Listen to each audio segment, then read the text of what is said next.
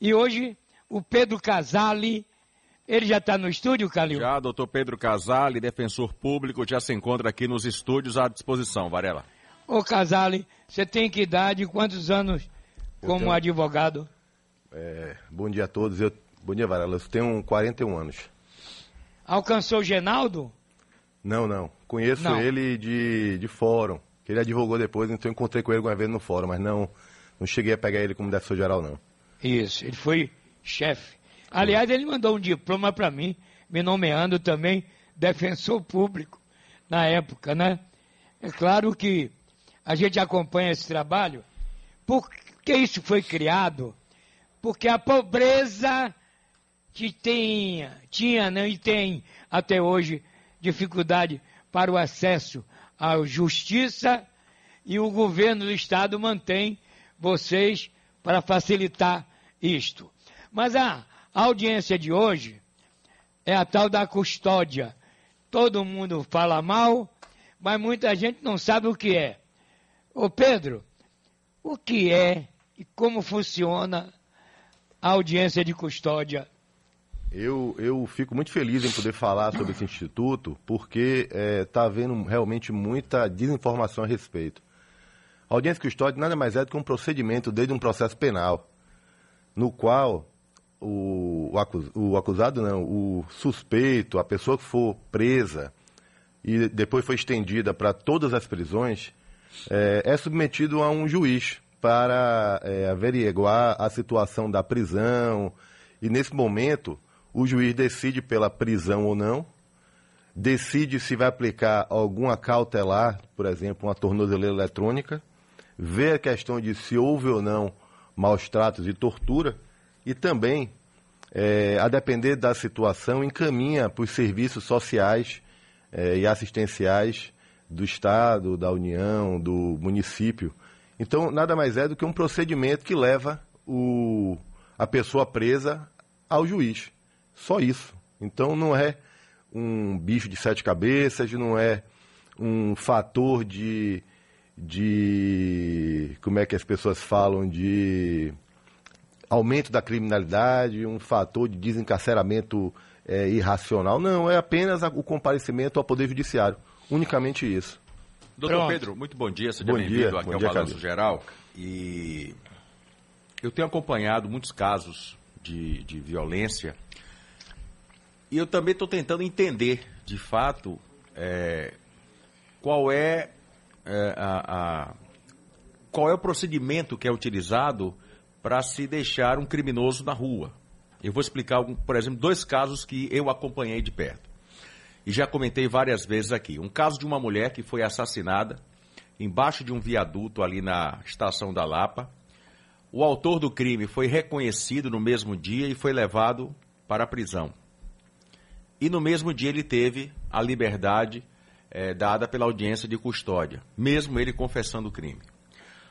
Um outro caso também e que chamou a atenção foi aqueles arrastões que o senhor deve ter acompanhado através da imprensa, da Pituba, no Itaigara, de um grupo criminoso que já tinha feito outros assaltos, já tinha passado pela audiência de custódia e novamente pela terceira vez foram, foi colocado na rua. Qual é o procedimento para casos como esse, doutor?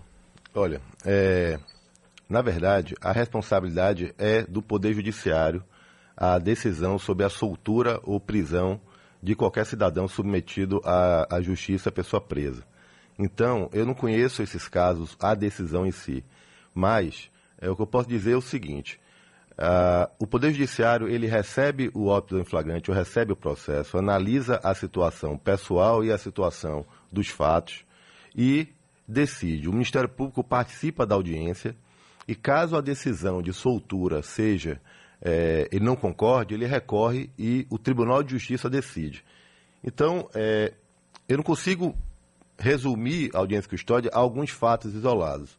Eu resumo a audiência custódia como um ato preparatório, preparatório não, um procedimento dentro de um processo penal que é tutelado, custodiado e, e dirigido pelo Poder Judiciário. Então, não sei o que aconteceu nesses casos. É muito incomum homicídio crimes violentos serem liberados na audiência custódia, extremamente incomum. É, delitos sexuais também ser liberados em, em audiência custódia.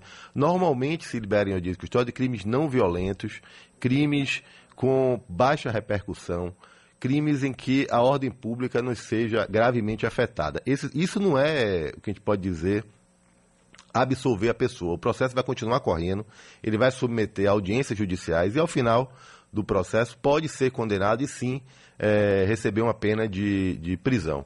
Mas esses casos específicos, normalmente, a regra é que eles não sejam liberados. Crimes violentos não são liberados em, em, em custódia. Recentemente, até duas semanas atrás, ou três, uma, uma moça que cometeu homicídio é, foi liberada na custódia. O caso dela era o quê? Ela era, estava grávida, foi uma violência do marido. Então, nesse caso, o magistrado entendeu que ela não precisava ficar presa. Mas Teve foi uma alegação também de legítima defesa. Legítima defesa. Então, você tem que avaliar não se cometeu um homicídio, mas o que, é que aconteceu ali naquele processo para poder, é, naquele momento, se a pessoa vai ficar presa ou não. Então, é, eu volto a repetir, não é comum delitos de violência ou, delitos relacionados à morte, a, a com uso de, de, de, de, sangue, armas, serem, serem soltos. Então, tem que, na verdade, se conhecer o Instituto para poder combatê-lo. Combatê-lo, que eu digo, argumento para combatê-lo. Eu quero dizer o seguinte, é importante falar aqui. Ah, o Instituto Audiência Custódia, ele não é um instituto brasileiro que nasceu ah, para o Brasil, vamos criar um... Não. Ele veio de convenções, pactos internacionais que o Brasil ele é, ele é signatário. Convenção Pacto Internacional de Direitos Civis e Políticos, Convenção Americana de Direitos Humanos, que é Pacto São José de Costa Rica, que determina que o preso seja é, encaminhado imediatamente ao magistrado. O Brasil, então, assinou. E não está sozinho no mundo. Peru, Portugal, Espanha, Estados Unidos, Alemanha, Canadá, Chile, França, Itália Argentina, todos os países têm um procedimento que leva a pessoa presa imediatamente ao, ao, ao juiz. Então, é um instituto muito comum e é um instituto é, humanitário. A gente não pode esquecer que as pessoas não podem ficar presas aguardando o julgamento, aguardando ser apresentado ao magistrado. Em 2008, a gente tem uma alteração legislativa que a altiva do, do acusado passou a ser a última fase do processo. Então, você, como é que a pessoa ficaria presa só para poder ser submetida ao magistrado quando terminasse toda a instrução do processo? Para ele poder ver, ouvir a, a, o acusado. Então, ele apenas houve um procedimento que ele foi ouvido primeiro e o processo segue. Então não é. era o último, passou a ser primeiro. Ele continua sendo o último, que ele vai ser ouvido no processo, mas só razões iniciais para poder ver a situação da pessoa, ver a situação da, ouvir a história dele de início. A audiência custódia serviu também para esse momento. Então, que é o que determina a, a, as convenções internacionais, inclusive que o Brasil é signatário.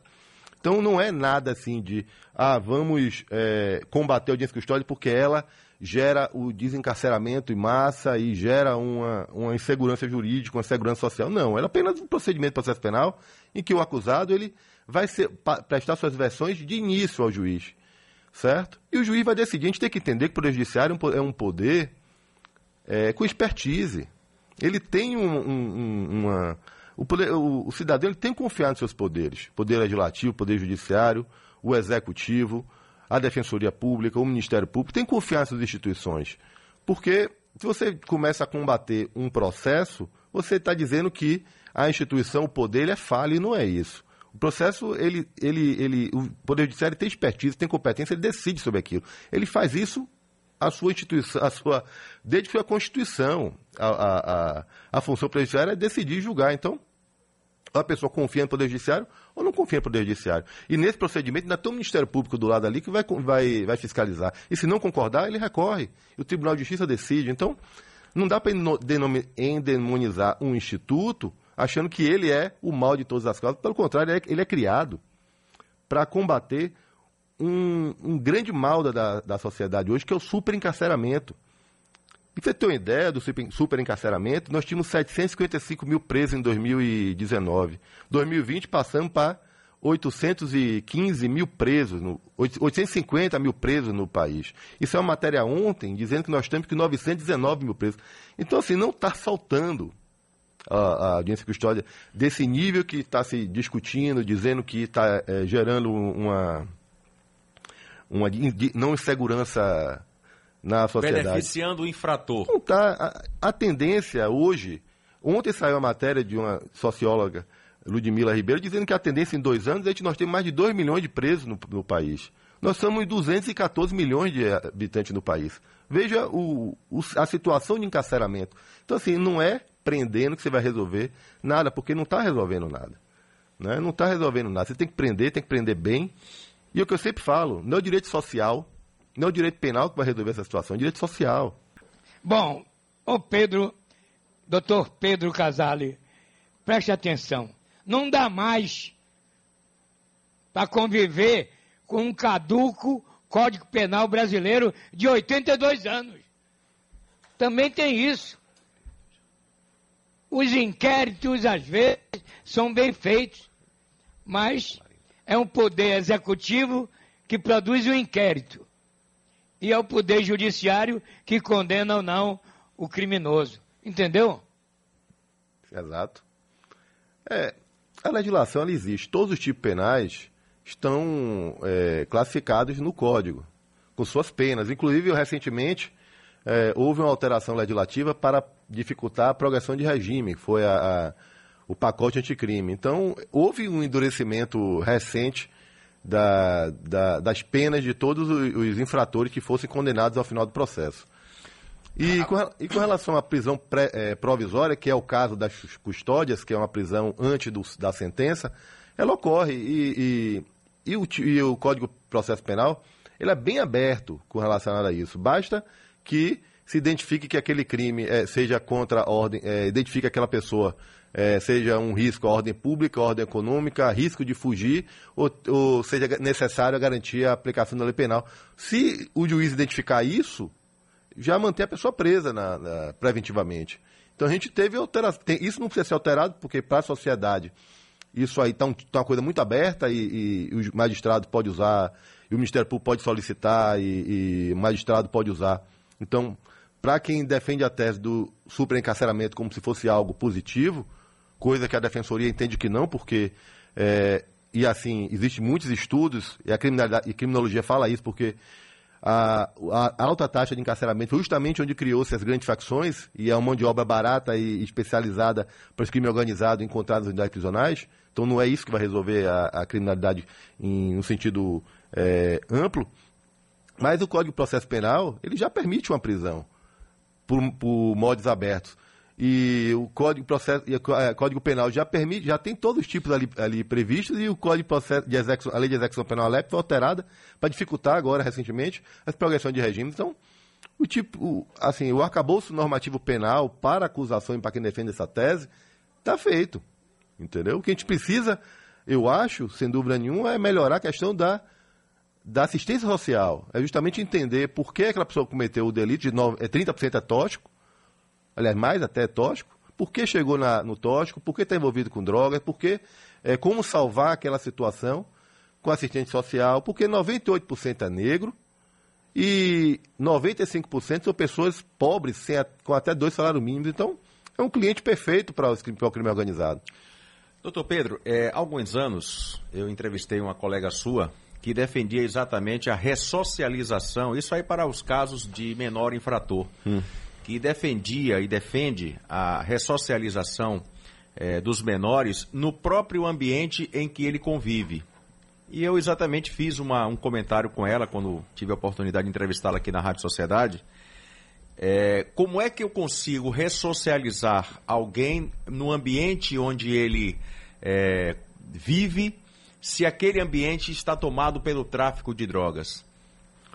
Olha, é, é muito é, essa é a pergunta de um milhão de reais, né? porque é justamente como você vai melhorar as condições de vida da população para que ela tenha um sustento, empregabilidade e umas condições sociais e, e, e, financeiras de se manter empregada, ocupada e com a sua vida digna e que isso afaste completamente da clientela relacionada ao tráfico de drogas. Isso aí é, é acho que é a função de todo governo é, tentar alcançar e, e é o objetivo de qualquer nação. Então, assim, são diversas possibilidades, aumentando a questão da escolaridade, é, garantindo merenda nas escolas, garantindo assistência social, garantindo encaminhamento a luas, garantindo defesa em processos, garantindo mais serviços públicos. Isso aí são, são formas de você levar, principalmente a população em baixa renda, que é quem usa mais os serviços públicos é, do Estado, União, município, que é quem é a grande clientela do, do sistema penal, é, de afastar ela dessa realidade. A ressocialização que a gente fala numa comunidade é porque você não pode tirar um cidadão que mora a, a, sua vida toda numa comunidade e achar que vamos ressocializar ele aqui na Pituba. Não existe isso. Tem que ressocializar na comunidade dele, no meio dele, juntos iguais dele. Então, o Estado tem que entrar, Estado, União, é, município, tem que entrar naquelas comunidades com serviços públicos para poder garantir àquela pessoa que ela tem uma vida naquela comunidade. É o sistema carcerário, me permita, não teria também é, essa função de ressocializar? E por que, que não ressocializa? O sistema carcerário hoje é, é um sistema muito caótico. E assim, dá para se entender. A sociedade, ela clama por, por pena. Ela clama por prisão. Nós, o histórico que nós temos aqui é de aumentar 755 mil para 850 mil e agora a previsão é de 900 mil é, pessoas presas. Previsão não, hoje em maio, saiu a notícia de ontem, 900 mil presos e tem gente que daqui a dois anos fala que vai ter mais de 2 milhões de pessoas presas. Você numa estrutura que oferece poucas vagas, que uma custa de, o custo de um preso para o Estado é mais de R$ 3.500. Não faz o menor sentido você achar que isso vai resolver. E a ressocialização, a, pena, ela tem duas funções. Uma é punir a pessoa pelo, pelo fato e a outra é ressocializar, que é fazer com que ela não é, volte. Aí você tem a questão de recursos profissionalizantes, você tem as questões mesmo da o retorno ao contato com a família, que às vezes está afastado. Então, assim, não tem como a gente colocar num ambiente, por exemplo, Feira de Santana, 1.700 presos. Você vai fazer como uma estrutura numa unidade daquela para ressocializar. É, PLB daqui, mais de 800 presos. Então, assim, o Poder Executivo, o Poder Executivo através da Secretaria, tenta fazer projetos, inclui projetos como incluiu muito na feminina, mas não consegue abarcar todos que desejam. Tem unidades nossas aqui que não tem é, um, nenhum trabalho. Então, as estruturas não permitem que haja uma ressocialização pelo trabalho nas unidades, apesar de todos quererem trabalhar. Por quê? Porque você gera um dinheiro para sua família, você gera, ocupa o tempo e se profissionaliza. Todos têm esse interesse, mas, infelizmente, as unidades prisionais que nós temos no Estado e no país como um todo não permitem que todos os interessados possam trabalhar. Né? E aí você tem incentivos, a LEP incentiva as empresas a se instalarem, você tem um pro, os projetos, legislações estaduais, que, como o Começar de Novo, como o Pro-Trabalho, que fazem com que alguma, algumas pessoas egressas que saíram do sistema, ou então estejam em regime semiaberto, aberto, ou então livramento condicional, que é um período fora antes de, de concluir a pena, possam ser empregadas no executivo, através de obras, serviços, etc., mas não tem é, efetividade isso. Então, infelizmente, a ressocialização não ocorre. Varela. É, agradecer a presença do doutor Pedro Casale. Agora, Pedro, é, por que o, o Brasil tem medo de instituir a pena de morte e a prisão perpétua? Olha, eu, eu, eu acho que. Eu vou te fazer. A Defensoria Pública tem um estudo que ele observou todas as audiências custódias de Salvador de 2015, 2018, 2019 e 2020. Todas aqui de Salvador o perfil da pessoa presa da audiência de custódia. Pessoa preta, pessoa pobre, pessoa pobre é 99%, jovem 68%, negro 98%, com ensino fundamental completo 50% e crimes contra patrimônio relacionado a drogas 81%. Eu acho que seria um hecatombe relacionado às pessoas pobres você estaria apenas direcionando a pena de morte prisão perpétua para pessoas pobres, quem são os reais clientes do sistema penal.